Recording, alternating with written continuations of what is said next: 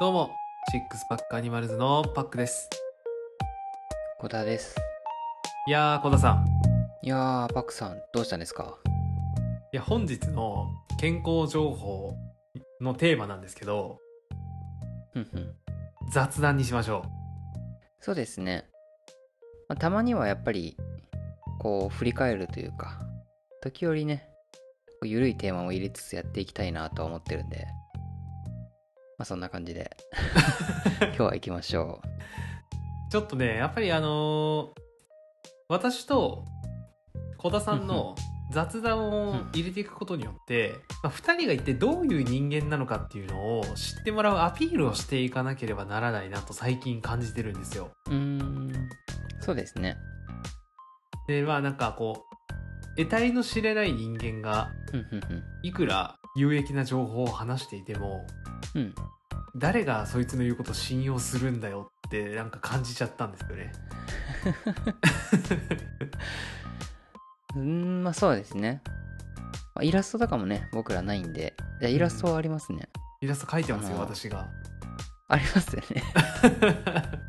いや、あれ僕は実はメガネを普段かけているっていうね、ところなんですけど、まあそんな感じで今日はゆるくやっていけたらいいのかなと思いますけども。そうですね。はい。ということで、えっと、今回ちょっと話したいことがあるんですよ。はい。何でしょうか。で私と、まあ、小田さんは基本的には他の一般の人とかよりはうんうん健康に関してはちょっと敏感な分類の人間だと思うんですよね。うん。うん。そうですね。まあ、こんなラジオをね2人でやり始めるぐらいですからうんうんうん。健康オタクというに近いんじゃないかなとは思ってるんですけど そうですね。まさにオタクなのかなとは思いますけども。でそんな2人がまあ一体どんなものを普段食べてるのかっていうのをちょっと今回話そうかなと思うんですよ。はい。まあ実際私小田さんが普段どんなものを食べてるのかっていうのはカレー以外は知らないんですけど小田さんって普段どんな食事してるんですか？そうですね。僕は、まずね、朝はもう100%決まってるんですよ。ほうほうほ100%同じものしか食べてなくて、う。はい。だいたい、あの、フルグラの糖質オフ、これはいはい 50g と、ヨーグルト 100g うん。で、チョコレート効果の86%の2枚はいはい。に、あとう。コーヒーって感じですね。おー それ朝食なんですね。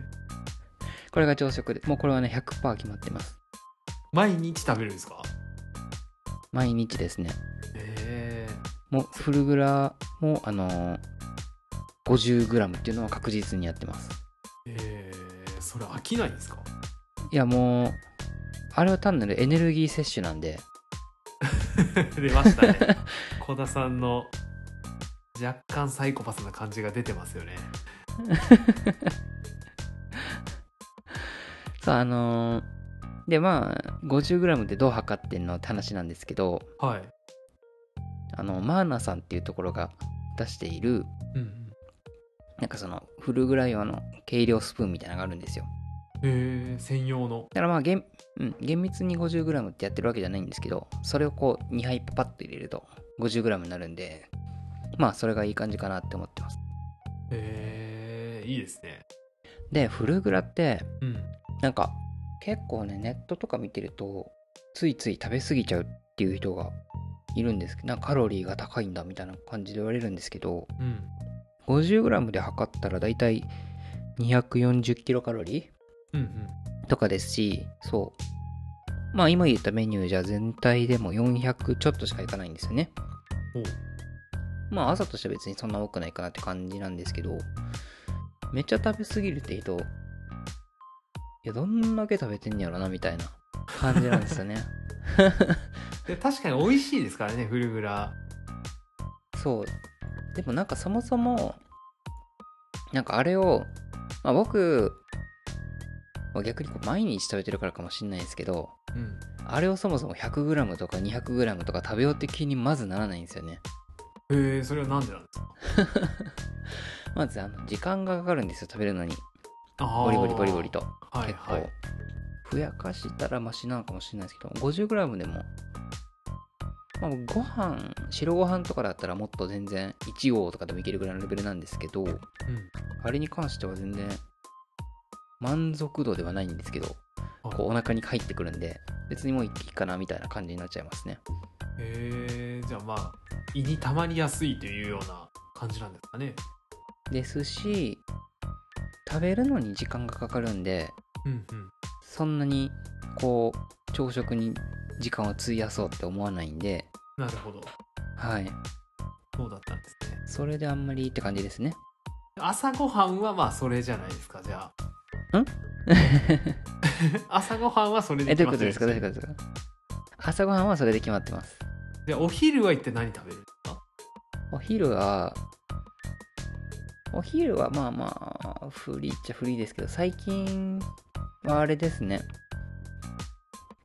まあなんかコンビニとか行くんだったらうん。サラダとあとパンとかを食べる感じでこれもまた話し出すとちょっとあれなんですけど。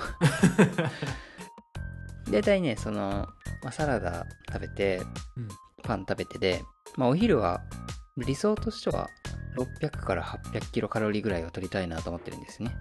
うんうんうん。大体っていうのも僕が1日に摂取するべきカロリーとして計算すると大体1800とか900とかそこら辺になってくるんですけど、うんうん。まあ朝が400でえっ、とまあ夕が1000はいかないだろうっていうことを考えるとうん。お昼は600から800ぐらいを取っとくのが適正ってことになって、まあ、そこら辺のカロリーを目指しつつあとまあタンパク質も、まあ、朝がだいたい 10, 10ちょっとぐらいかな。うん。なんでお昼は20ぐらいいけたらいいかなって感じでパンの、まあ具材であったりとかあるいはサラダですね。あれあのチキン入りのやつにしたりとかうんうんとかで調節してるような感じですよね。なるほど。じゃあまあトータルカロリーを考えてそこから、はい。まあ、どういうものを食べようかなってお昼は考えてるっていうところですよね。そうですね。であとはまあまあ、最近はちょくちょく弁当とかも持って行ってて、うんうん。その場合は、まあ、あまりね、僕は作る時間とかないんで、あの、割と冷食とか詰めがちなんですけど、はいはいありがちですね まあ、ご飯に関してもね、ご飯はまあ割と好きなんで、お昼とかは取るんですけど、弁当の時はね。しまあでもご飯も一応、玄米系のやつにしてますね。いいですよね現場あれと、まあなんか、まあ冷凍食品の詰め合わせみたいな感じでやってます。えーお弁当も作るんですね。そうですね、最近は作ってて、パクさんはお弁当とか持っていくことあります？私はもうほとんど毎日お弁当ですね。自分で作って。ね、一時期インスタにもめっちゃ上げてましたよね。お弁当の写真とか、料理の写真みたいな。あげてました。ですよね。ですよね。恥ずかしながら またやってくださいよ、あれ。ちょっとね、僕はあれ作るスキルはないですけど。いやあれあの投稿ね結構やるんですけどやりたいなと思ってるんですけどまあ、結果的にはい毎日同じものを投稿することになっちゃうんですよ、あれ？あれ？おかしいな。まあこれ私の食事生活をまた後で話すつもりなんですけどはい。もうね面白くないんですよ。あれをこうインスタグラムに投稿しても面白くなくなっちゃうので、はい。なるほど。だったら私はもうイラスト描いてイラストを投稿してる方がいいなと思ったんですよね。なるほど、なるほど。朝はフルグラヨーグルト昼は、まあ、お弁当もしくはパンかサラダとはい。いう感じなんですね。でまあ夜はだい。たいフリーな感じなんで、ですけどまあ家で食べる時はだいたいあれですねサバ缶ですよね。あサバの水煮僕はねあの調理は一切しない。そのままを。そのまま食べます。サバの水煮水煮サバ缶の素材の味を楽しむわけですね。そうですね。そうだから割とねその缶自体には割とこだわりますね。ああまあ結構ピンキリでありますからねいろんなサバ缶が、そうですね。なんかそのままいくとやっぱ味が違うなって結構思うんですよ、うんうん。あとそのパサパサ感とかだったりもう最強はやっぱりね、マルハニチロのサバの水煮ですよ、えー、マルハルニチロさんから出てる。そうですね。まあマルハニチロの中でもいろんなシリーズはあるんですけどもう普通のサバの水煮がコスパも良くて一番いいかなとか思ってえます、ー、で小田さんそれを買いだめて家に置いてたりとかするんですか？そうですね今もね、まあ僕のなんていうんですか、まあ、保管してるところには、今20個ぐらいありましたさっき確認したら。20個？半月ぐらいはサバだけで生きていけますね。そうね。だから奇妙なことにねそしてまた月始めになるとまた15個ぐらい補給されるんですよね。どこからか。でも1ヶ月はサバ缶で暮らしてるわけですね。っていうか毎日食べてるんですもんねほとんど。そうですね。外で食べたりとかしない場合はもうサバ缶ばっかですね。うーん。うん。そうなんですね、まあ、結構サバ缶ってあのはい。ー悪いイメージ持たれてる方も中にはいらっしゃったりするみたいなんですけど最近はい。のサバ缶ってその缶詰にする技術がかなり進んでるらしくてサバに含まれてる体にいい油とかあるじゃないですか。オメガ3系とか。うんそうですね。あの辺のさ油って本来は酸化されやすいんですけど結構そのままの状態で今、缶詰の状態にできるみたいですね。ああ、うん。そうなんですね。それはあんまり意識してなかったですね。なのでサバ缶を食べると結構健康健康にいいっていうのは本当にあるみたいですよ。ああそうですね。僕が食べてんのも結構 EPA とかで EHA とか、なんぼだったかな。普通に 2000mg 以上とか入ってますからね。うん十分ですね、うんかなり量が多いですね。まあ、あと魚のタンパク質はかなり体にいいですから。うん。であれ何が違うんだろうなとは思うんですけどね。その植物性のタンパク質がいいとかもあったりするわけで、えでもタンパク質って最終的に分解されるじゃんっていうふうには思っちゃうんですよね。まあそうですね。まあそれまでのの厳密にはペプチド段階とかで多分多少なりともトランスポーター経由とかで体に吸収されて何らかの効果があるとかまあそもそもそのアミノ酸になるって言ってもその何由来かでその組成率が違うんでその構成率ね、その関係で影響が出るんかなっていうんですけどまあなんか所詮分解されるじゃんっていうとこからするとなんか不思議に思っちゃう部分はありますよね。まあ、そうですね。なんかその構成されるアミノ酸とかがやはり違うので、まあ、吸収の速度とかは変わってしまうみたいですけど、まあ、結果として吸収されるんであれば、まあ、そういうふうに捉えるんであれば、まあ違いはないよねって思っても仕方はないところはありますよね。小田さんはじゃあ3食どんな感じで食べてるんですね？そうですね。3食結構、まあ、絞ってますよね。だから大体毎日同じようなものを食べてるっていうイメージですよね。今の話聞いてると。そう。まあ一つテーマとしてるのは、とりあえずまず何よりも手間をかけない、効率的にご飯をとっていくってことを考えてるんで基本はそのあんまり調理せずに済むようなメニューで済ませるようにしてますね。なるほど。まあ調理、うん。なかなか時間かかったりしますからね。そうですね。もうあと後片付けがもう死ぬほど嫌なんですよね。洗い物とかね。ありますから。そうなんですよ。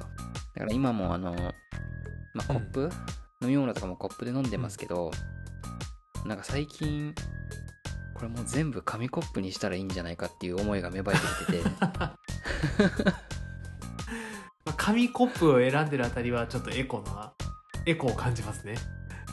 あ本当ですか？プラスチックとかじゃないところが。ああまあまあそうですね。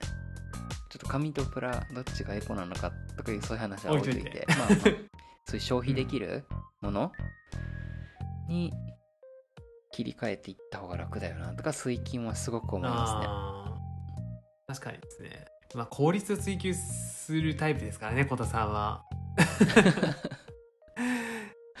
そうなんですよね。確かにね。私はねあの、はい。朝ごはん食べないんですよ。あそうなんですか、そもそも。1日3食じゃないパターン。1日2食ですね。うん。これまたあの今後ちょっと皆さんにもこれがおすすめなんですがどうですかのコーナーでちょっとぜひ取り上げたいなと思ってるんですけど、うんうんうんまこれまでも何度かインスタグラムとかで私も話してきてるリーンゲインズっていうのを取り入れてるので、うん。なるほど、まあ、1日8時間以内に食事を終えるようにはしてるんですよ、うんうん。まあ、そうするとこう朝ごはんっていう概念がなくなってくるんですよね、うん。まあ、朝ごはんを抜くか夜ごはんを抜くかっていうところになってくるとは思うんですけど私は朝ごはん抜いた方が楽なので朝ごはんを抜いてます。うんうん。はい。で12時お昼の12時になると食べ始めることができるので、お昼の12時に、あんなお昼ご飯を食べてるんですよ。でなるほど。お昼ご飯はもう基本的には鶏肉はい。人参小松菜そしてキノコ類何か。まあ舞茸であったりとかしめじであったりとか、うんまあ、キノコ類の何かを取り入れるようにしてであとブロッコリーとさつまいも。うんでミックスナッツ。なるほど。ミックスナッツ さらにあのバナナとヤクルトとミルミル、ああ結構手間かかりますね。かなりかかりますよ。であのチョコレート効果 86%2 枚食べるっていうのが私の昼食なんですよ。それ一緒じゃないですかチョコレート効果。そうそこは共通してるんです。これねもうこの前も話してて、ね面白面白かったんですけどなぜかねチョコレート効果の味とあのポリフェノールのバランスを追求すると86%に落ち着いていくんですよね。それがね一番バランスがいいんですよ本当に。食べれる範囲で健康的なものってなると。そうなんですよね。一番バランスいいのでぜひ皆さんもチョコレート効果の86%を選んでみてくださ マジね90何パーでしたっけあれ？いえっ90とね90何パーセントっていうのもあるんですよね。5% 5%かな？でもあれやばいですからね。食べれないです。あの粘土を食べてるかのような。そう甘みの全くないないね。あの食感もパッソパソの。まあでもあれも食べ慣れていくと食べれるようになるみたいですやっぱり。はい。ああまあミックスナッツ。ミックスナッツは別にまあうまいから。な、ミックスナッツもね、あのーブロッコリーとさつまいもと一緒に混ぜて食べるんですよ、まあサラダみたいな感じで。あそうなんですか。それがねすごい美味しいですよ。オリーブオイルとかちょっとだけかけてうん。食べると食べやすくなってさらに。ああ。おすすめですねこれは。えー。え昼にそれ何キロカロリーぐらいになるんですか？うーん。鶏は胸ですか？鶏胸ですね。基本的に鶏胸肉で。うんうんうん食べるんですけどちょっとカロリーは計算してないんですよね、はい。あんまり。ああなるほど。感覚として160鶏胸肉を 160g ぐらい食べるんですけどそれだけでタンパク質が多分3 4 0 g ぐらい取れるんですよ。ああそうですね。でそれにあと野菜なんで、まあはい。ほぼカロリーとしては多分全て食べても1000いかないぐらいじゃないですかね。え全然500ぐらいとかじゃないですか？いや500はないと思います。パッと乗ったんですけど。500は超えると思います。あのさつまいもとやっぱりヤクルトミルミルとかバナナとかもカロリーは上げてくるので。ちょっとヤクルトミルミル言いたいですよね。ヤクルトミルミルはねあの大事ですよやっぱりね栄養を吸収するための。やけに強調してくるなみたいな。大事なんですよ私の中では。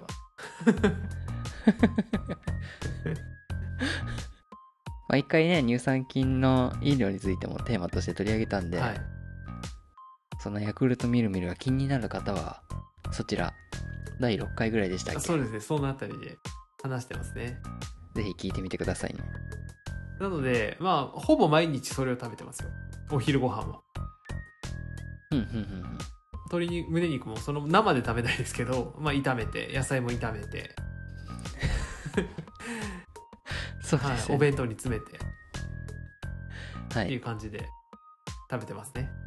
うんうんうんうん。でお昼食べ終わった後にはい。筋トレをする日、まあ私基本的には週、えーとまあ、ローテーション的に3日筋トレして1日休んで3日筋トレしてっていう暮らしをしてるんですけどはい。その筋トレする日は間にオートミールとプロテイン混ぜたやつを食べます。ね、はい。豆乳で割って。ああなるほど。あそこでも食べるんですね。一応間食というか。そうなんですオートミールオートミールで食べるんですね。食べますね。じゃないとねあのー、1日のやっぱりカロリー数がトータルカロリー数が減ってしまって、かなりきついっすよね、はい。筋肉がねつかないんですよ。そうですね。痩せ細っちゃってなんので無理やり食べてますねそこは。でその後晩ご飯を食べるんですけど晩ご飯は魚とはい。野菜、まあ野菜は何かその余ったやつとかですね。ほうれん草であったりとか。うんうんうん。あでリンゴヨーグルト。そして今はブルーベリーですね。リンゴとヨーグルトとブルーベリーを混ぜて食べる。ーうーんなるほどこれも決まってますね。かなり飯フルーツも取り入れはるんですね。そうですね。今フルーツに関してはあんまり果糖を取りたくないなとは思い始めてはいるんですけど果物の糖ね。ただやっぱリンゴとかってその1個食べると健康になるっていうのもあるじゃないですか。いろんな効果があって。まあそうですね。ビタミンも豊富ですし、ポリフェノールもあるし、まあ、当然ビタミン面でもねフルーツを食べるっていうのは重要だと思うんで。そうなんですよ。なので、まあ、少なくともそれぐらいは食べようかなっていうところで食べてるんですよね。そんな感じでまあ1日、まあ、3回ぐらい多くて3回食事する。で筋トレのない日ははい。お昼、お昼その内容と夜ご飯もその内容の2食みたいうんうんうんな感じです。筋トレは何してるんですか？筋トレはもう普段はあの肩の日肩トレの日胸筋トレーニングの日、はい。うんうんあと背中トレーニングの日って分けてるんですけど自重トレーニングですね。あと家にダンベルがあるんでそのダンベルトレーニングと自重トレーニングで。はい。今ジムに行けないんで。まあそうですね。そうなんですよ。行きたいんですけどねジム。難しいですよねなかなか。まあなかなかねそうですね。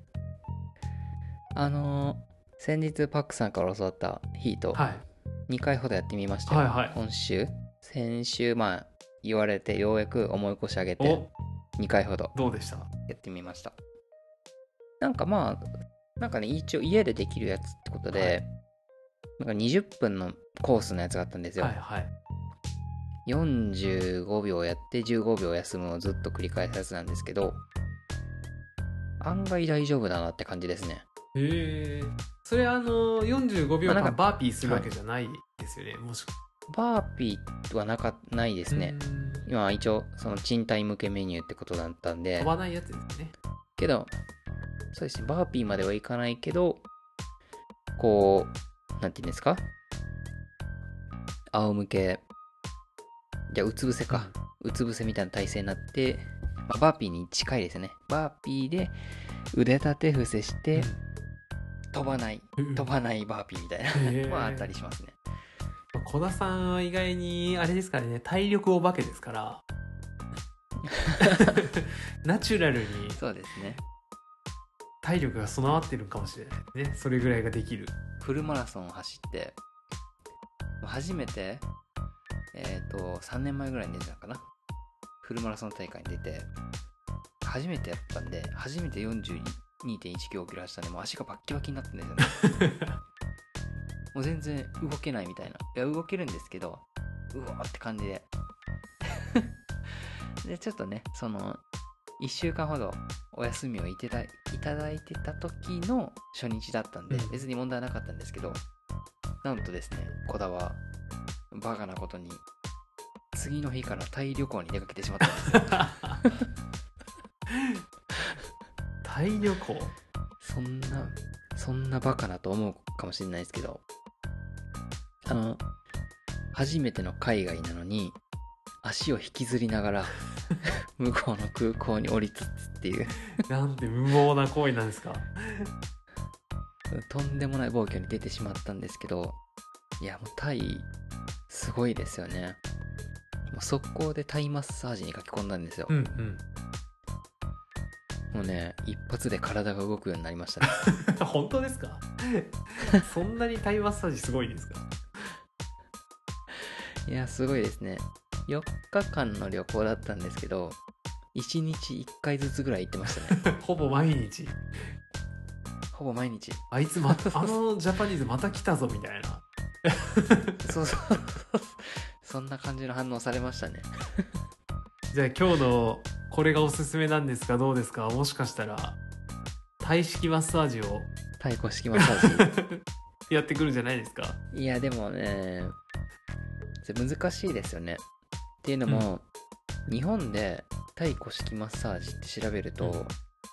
なんか大体なんか女性向けっぽいようなとこしか出てこないんですよね。んで日本なんかその男が行っていいんかなみたいな感じになっちゃってるんで、うん僕日本ではちょっと行ったことがなくて。確かにちょっと行きにくいイメージはありますね。そうですね。ん。女性向けのコンテンツなのかなっていう風なうん、イメージはありますね。まあもしもしですねご存知のリスナーさんおられましたらぜひぜひシックスパックアニマルズの DM まで教えてくださ ぜひ教えてください。いはい。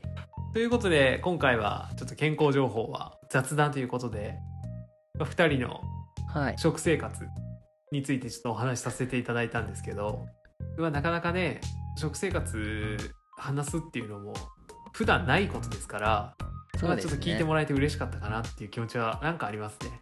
うんうんうんうんまあ逆にねこれがおすすめなんですがではないですけど、まあ皆さんのこういうのが絶対食べますみたいなメニューがあればねぜひぜひ紹介させていただきたいですよね。ああいいですね。なんか皆さんのこれが鉄板メニューみたいなのをこうインスタグラムでねああそうそうそうそう。ピックアップしていってもいいかもしれないですね。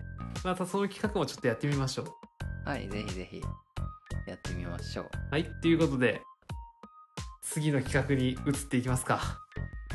はい参りましょう。これがおすすめなんですがどうですか？おすすめは何ですか？パクさん何がおかしいですか小田さん。いやいや。ちょっと2週連続ですいませんが。おすすめをしてもらっていいですか じゃあね今回は私は、はい。あの食生活についてお話をしたのではい。小田さんにある食材をおすすめしようかなと思うんですよはい、何でしょそれはう。はい。さつまいもですさつまいもですか。はいもうザ糖分の塊みたいな感じのイメージなんですけど。いやそうなんですよねあのーそういうふうに捉えられるとやっぱり糖質が多すぎてっていうふうにうんうん避けがちな人もいるんじゃないかなとは思うんですけどうん。はい。実はさつまいもって、まあ、確かに糖質は高いんですけど食物繊維が半端じゃなく多いんですよねああ、まあそうですよね。だってあの、あの黄色いところから根っこみたいなのがピルって出てたりとかよく見る光景ですしね。そうでしょはい。でそんなさつまいもまあどうやって調理するのって思う方もいるかいるかもしれないんですけどなぜこれを小田さんにおすすめするかというと、まあ、小田さんって、はい。そうさっきも言ってましたけど、はい調理の手間とか結構面倒くさがるじゃないですかそうそうですね。調理極端に嫌ってるんで。調理方法が死ぬほど簡単で美味しく食べれるんですよ本当ですか？大丈夫ですか？いやもうね。僕の調理方法、大丈夫ですよ。も大丈夫ですか？う4工程ぐらいで出来上がりますから。4工程もあるんですか？いやそれをねその一工程にこう手間をかけるとかそういったことはないんですよ。誰がやっても誰がどんな風にやっても必ず同じ品が出来上がりますから、なるほど。はい、期待していきましょ小田さんの家はちなみに電子レンジはありますか？う。ありますよ。じゃあもうバッチリですよ600ワットまで対応してます。じゃあまずさつまいも買ってくるじゃないですかはい。でそれを水で洗うんですよしっかりまあちょっと泥とかついてるんでやっぱりさつまいもはああなるほどでその水で洗ったさつまいもをキッチンペーパーで巻くんですよ、なるほど、はい。でそのキッチンペーパーで巻いたさつまいもをさらに水で濡らすんです。びしょびしょに、キッチンペーパーで巻いた後にさらに濡らはい。すと、、もうびっしょびしょにしてくださいそこは。ここまで1分ぐらいでいいですか？もう1分もかからないですよ。1分かからないですか、30秒ぐらいでできます。キッチンペーパー巻くのに1なるほど。分かけるってどんなオペみたいな感じじゃないですか。いやいや最初どんだけ入念にやられるかなと思って。でも泥を落とすぐらいでいいですよ。最初のやつはなるほど。でその後ラップを巻くんですよ。その上から。びしょびしょのはい。キッチンペーパーがびしょびしょになったさつまい。も、その上にラップをさらに巻いてください、ラップオンザキッチンペーパーですか？ラップオンザキッチンペーパーです、えー。なんで横文字にするんですか？ラップを巻いてください、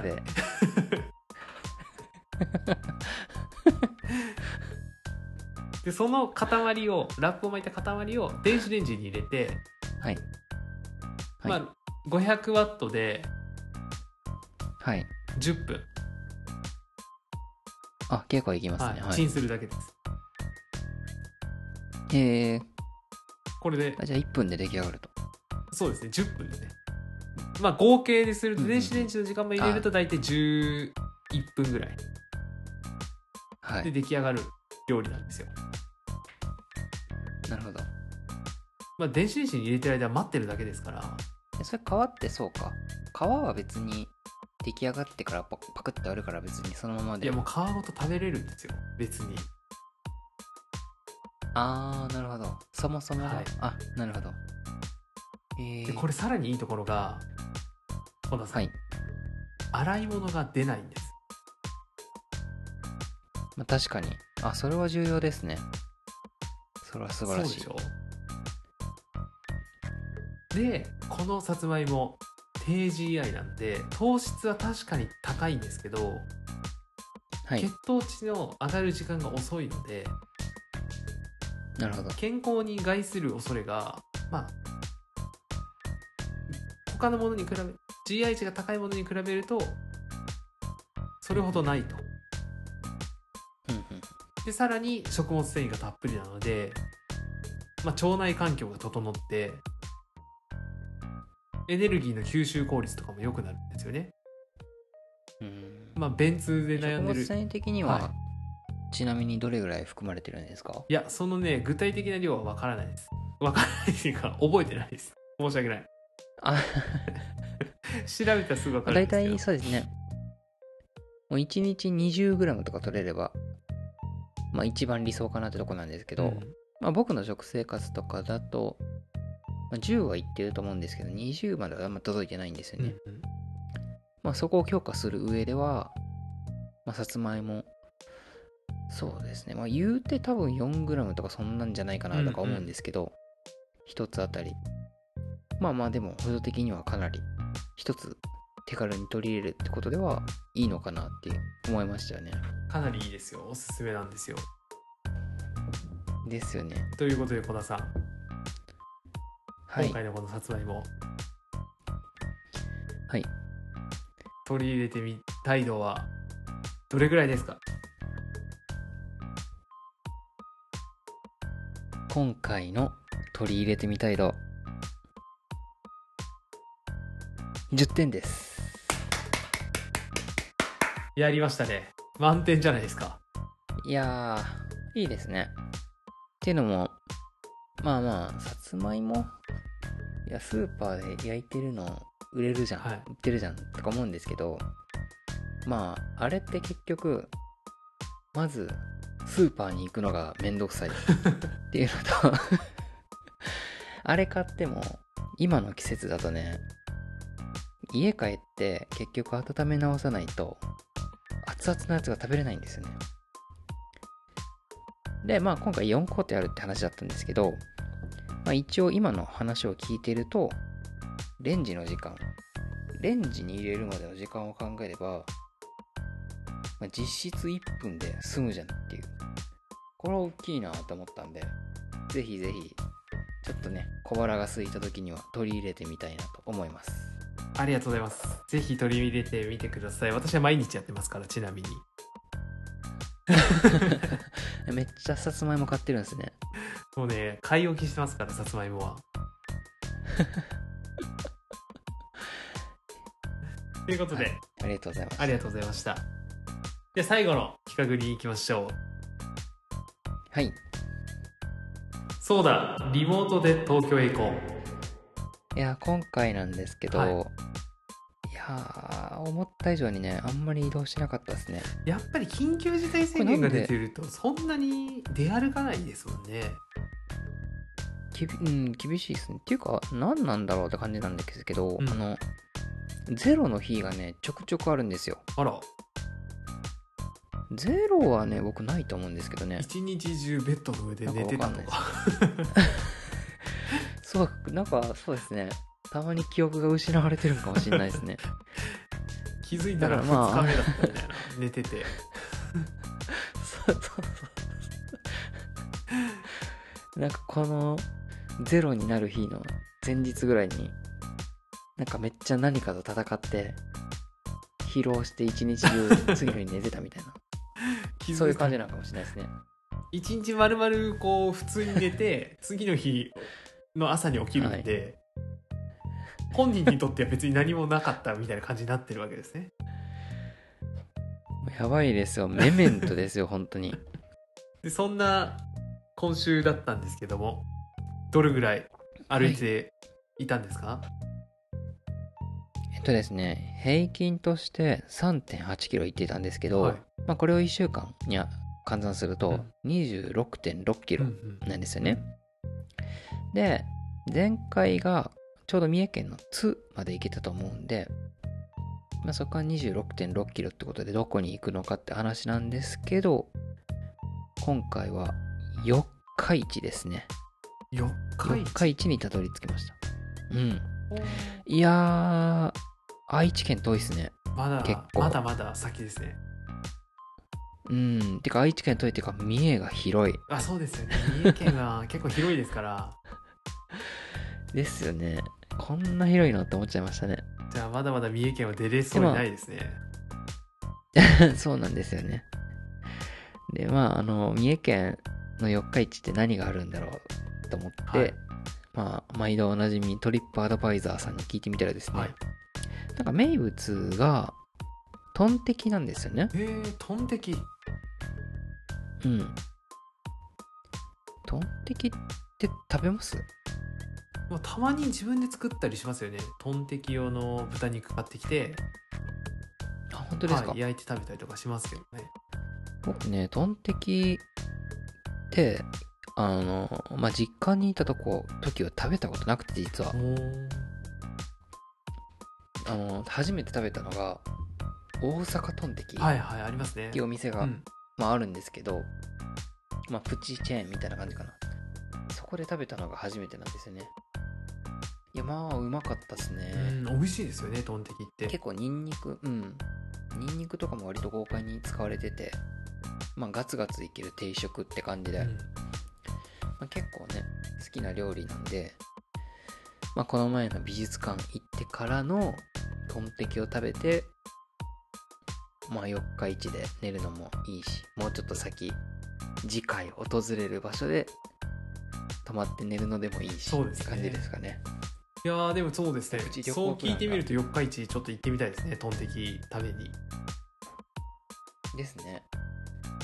でまあ近くはないです。多分30キロぐらい行けば長島スパーランドとかあるんでそうですね。そっちの方まで行けますよね。確かに、うんまあ、何気に私このコーナーの小田さんがこう訪れる町のはい。名物料理楽しみにしてるんで。そうやってこういろんな情報を仕入れてね、まあ、今度こうコロナが収束すれば訪れた時に食べたみたいなみたいな感じでね。このコーナー楽しみにはしてるんですけど。はい。また次回もよろしくお願いします。よろしくお願いしますではまあ今日はこの辺でこのラジオを終えたいと思います、はい本本日もお聴きいただきありがとうございました。シックスパックアニマーズでは皆さんの健康やフィットネスに役立つ情報を提供しております。ご質問やご意見、ご感想などございましたら、インスタグラムのシックスパックアニマルズのアカウントまで DM、コメントなどお気軽にお寄せください。また、現在 YouTube での配信も行っており、そちらではより安定した音質でお楽しみいただくことができますので、よろしければ試してみてくださいね。この YouTube での配信なんですけど、実は先週からね、このコメント入れ始めたんですよね。そうですね。そう。当初ですね、シックスパックアニマルズ始まった頃は、あの15分、インスタグラムの、えあれ何でしたっけ？インスタグラムライブ？インスタグラム TV だったかな？そんな名前のやつですね。?IGTV か。IGTV あー IGTV に流す関係で15分までっうんて感じになったんですけど、いや、15分きついわって話す。これやめた途端に、こうどんどんどんどん伸びていって、で、まあ今、ポッドキャストとして配信してるんですけど、伸びていくと、ちょっとファイルサイズがでかくなる関係で、上げられないとこがあったんですよね。そうなんですよ。容量が増えちゃういや、どう上げよっかーってことで、いやー、仕方なくこう圧縮をしてあげるっていう手を取ったんですけど、その時の何回の放送だろう ?12 回か11回ぐらいだったんですけど、聞いてみたら、いや、めっちゃ音悪いじゃんみたいな。そうなんですよね。YouTube は正常だったんで、ちょっとこれ案内しとかないとまずいなって感じでやってたんですけど、どうです？先週のは、ちょっと僕側で、まあエンコードの方法を変えてみたりとかでやってみたんですけど、ちょっとマシでしたかね？そうですね。音質落としたやつも。先週、小田さんからあの修正していただいたやつだと、特に問題はなく聞けたかなとは思ってるので、ああ、なるほど。というわけでですね、今のアナウンスは次回からまたなくなるかもしれないですね。そうですね。なんとかこう YouTube を使わずに高音質でお届けできればなとは思ってるんですけど、はい。その方法もまあ、YouTube を使うのって何がダメなんかなって思うんですけど、まあ僕的にちょっと避けたいなって思うのが YouTube ってあのストリーミングだけになっちゃうじゃないですか、う基本的には。まあ、ダウンロードもできますけど、そのためには YouTube プレミアムってやつを契約しないといけないんで、そう考えると、まあ例えば外の電車の中でとか、あるいは外で普通に聞くみたいな場合でも、まあ、家で Wi-Fi でパッと落として、外で聞けるポッドキャストっていうのはなんかすごくいいコンテンツだなと思ってるんで、まあ、そこをね、よりちゃんと充実させていけたらなとは思ってます。ただね、あの、YouTube の再生回数も増やしていきたいんで、ぜひぜひ皆さんそちらも再生していただければ、僕たちはめちゃくちゃもう泣いて喜びますんで。ぜひぜひよろしくお願いします。はい。というわけで、本日もお送りしましたのは、小田と、パックでした。バイ。バイ。